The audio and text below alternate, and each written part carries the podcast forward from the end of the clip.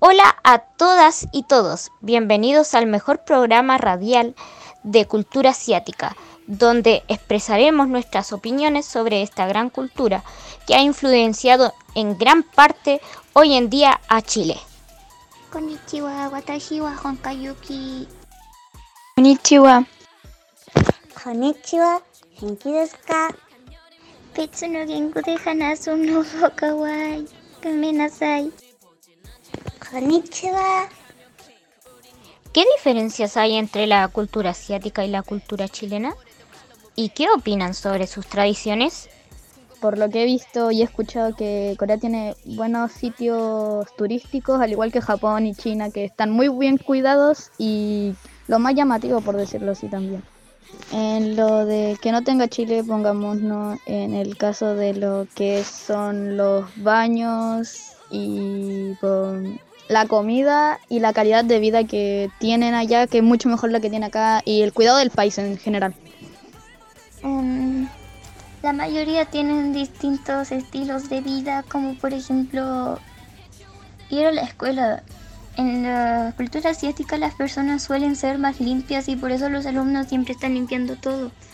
A diferencia que en Chile siempre están las personas del aseo que están ahí limpiando todo el desastre que causa uno mismo. También parece que en las escuelas, cuando los alumnos van en Japón, también se sacan los zapatos y se ponen uno que tienen en los casilleros de la entrada. Eso también he visto, que todos los alumnos de la escuela se tienen que sacar los zapatos que llevan puestos y ponérselos para otros que tienen, parece. En Asia y en esos países allá, eh, cuando uno va a un lugar ajeno, suele quitarse los zapatos antes de entrar. Porque, por ejemplo, tú con tus zapatos normales estás en la calle caminando por toda la suciedad y todos los gérmenes del piso. Pero cuando llegas a la casa, en vez de dejar el piso todo manchado y con todos esos, tú te cambias los zapatos por unos que nunca han estado afuera y así para evitar eh, suciedad y esas cosas. Generalmente se hace eso debido a que es un lugar ajeno y personal y para sacar todo lo que son las malas vibras que pisas, porque es muy creyente de eso allá. Y es para no ensuciar primero que nada el piso y porque es un lugar ajeno donde tú nunca has entrado, entonces generalmente es así. Te sacan los zapatos como para no interrumpir lo que es ajeno, entonces te pones zapatos de casa, por decirlo así.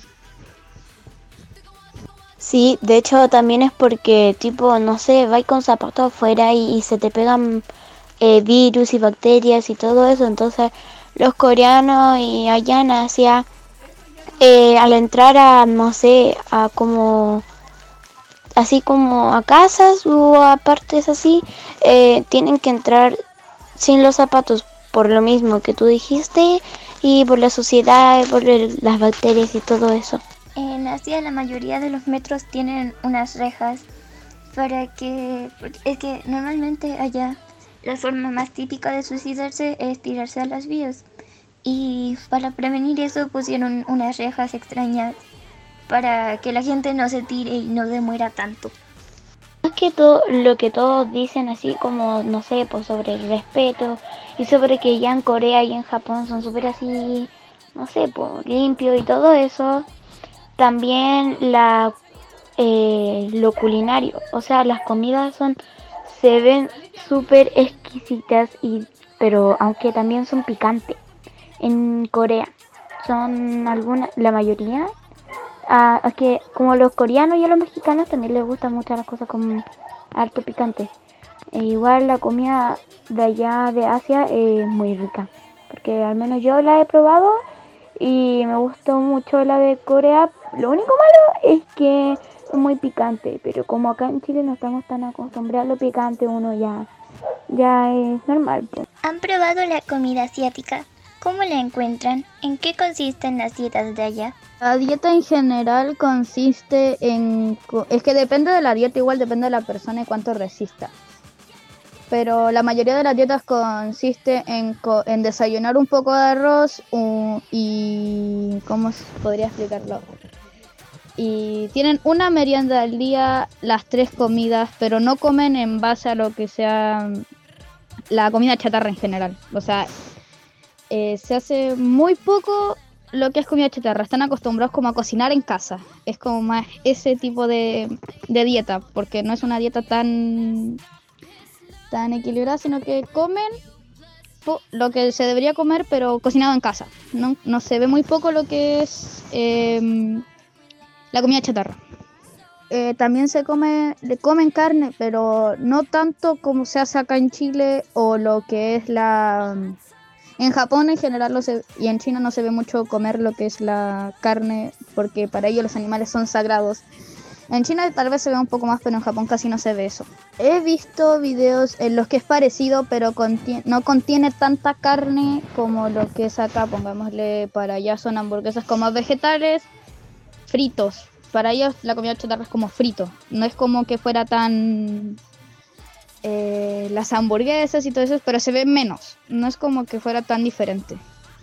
También es muy distinta la forma en que comen, porque por ejemplo si tú estás en un restaurante con alguien importante y empiezas a hacer sonidos con la comida, a sorbetear, eh, te toma como que eres una persona irrespetuosa.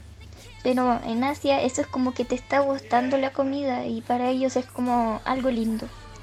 También parece que en, Asia también comen bichos. Bichos, algo así visto. Algo así he visto.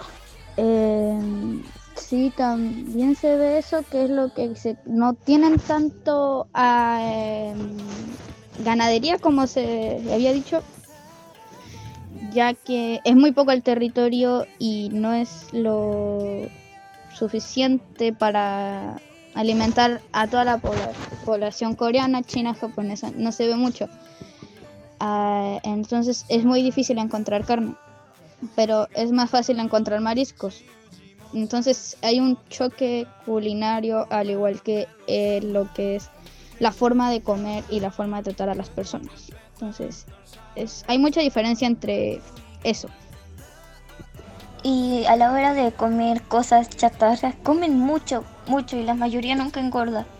Y eh, para ellos siempre comen vegetales, esas cosas. Y por eso la carne siempre es cara. Es como un platillo especial. Pongámosle sí está ese choque culinario y el, los estereotipos porque es muy importante para ellos eh, lo, lo, delgado que son y la dieta en general es muy importante debido a los estereotipos de belleza que se incrementan en Corea, Japón y China.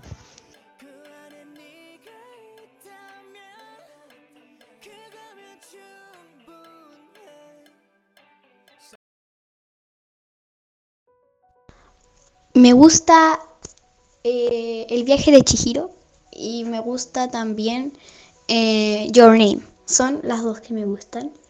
Entre otras películas que ya son como hechas en personas, no de anime, pero de vida real así, como, no en caricatura, o sea, no en anime, no dibujada, eh, sino que mm, vida real conozco otras que me gustan, pero no me, no me acuerdo el nombre. Creo que se llama Virus, no me acuerdo. No recuerdo bien, pero mis favoritos son Estación Zombie y Your Name, que son distintos géneros. son muy buenas las, las dos. Eh, también me gusta bastante eh, Estación Zombie, Hitman, Karate Kid. Mm, hay muchas películas que me gustan y no recuerdo cuáles.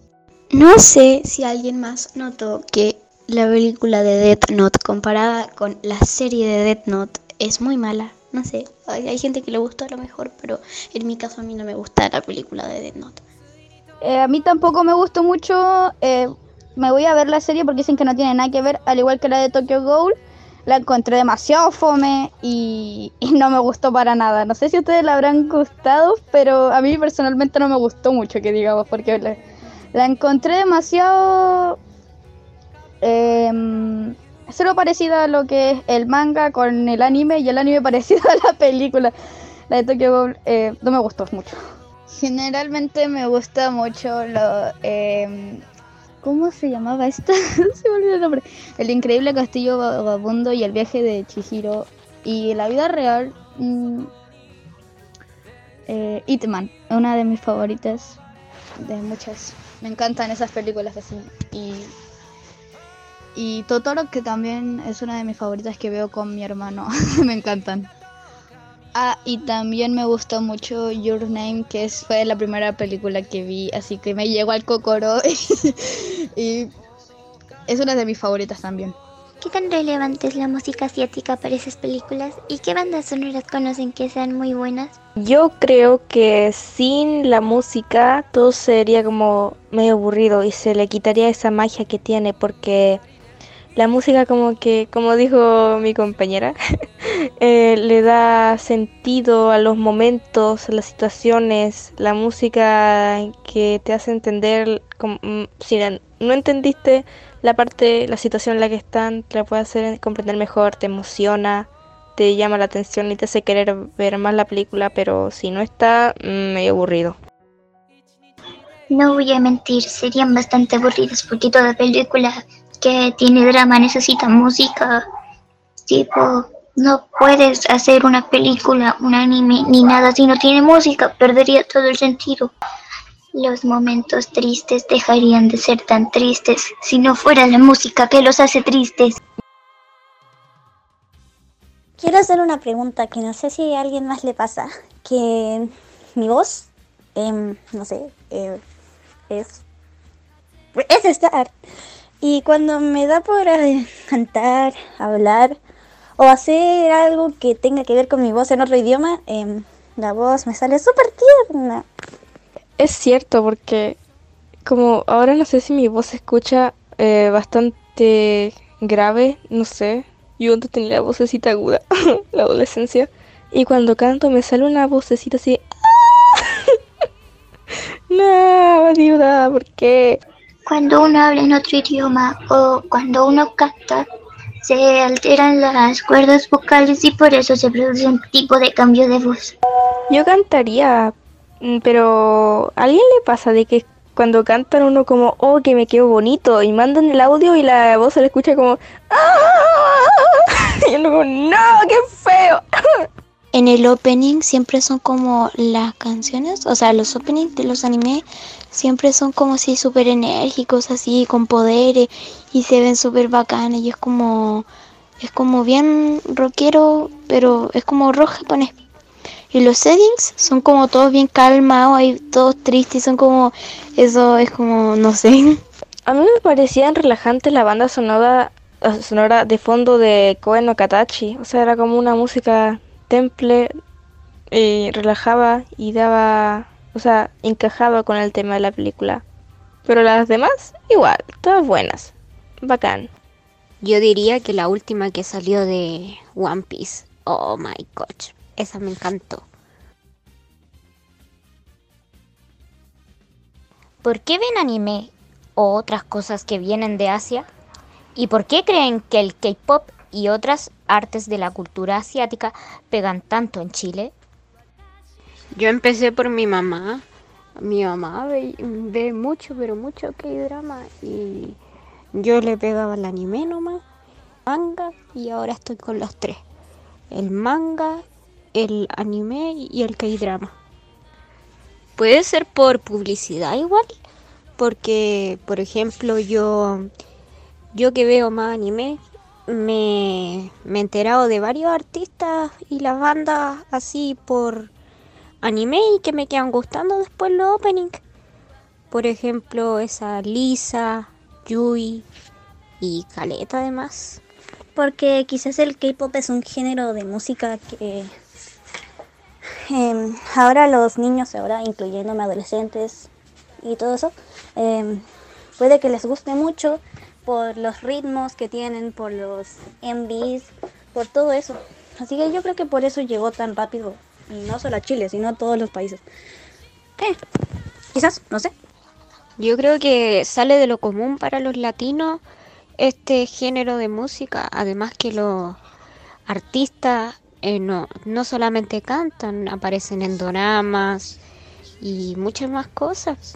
Yo encuentro que eso es como lo que le trae la chispa, que no solamente son cantantes, son multifacéticos, además que bailan de maravilla. Así como tipo ese drama Dream Hit, esa Sueña sin límites creo que en español. ¡Ay, qué hermoso ese drama! Muchas gracias por escucharnos. Ojalá hayan conocido más sobre la cultura asiática. Diciendo esto me retiro. Bye. 鳴りやまぬ愛を叫ぶよすべてを湧いてここにいるんだ光はそこにあるよ譲れない思いをかけて希望の果てを僕は生きるよ夢の空見た君と Y ahora me toca a mí. Em, O si lusi meditabitur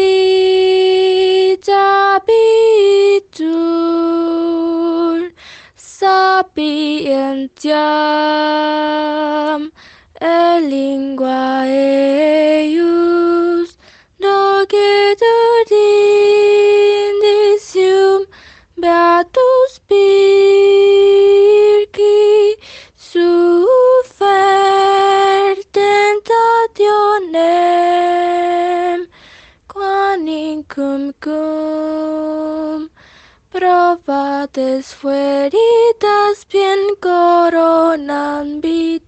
Ahí nomás, después no me sale el tono. Bueno, sí, pero eh, no.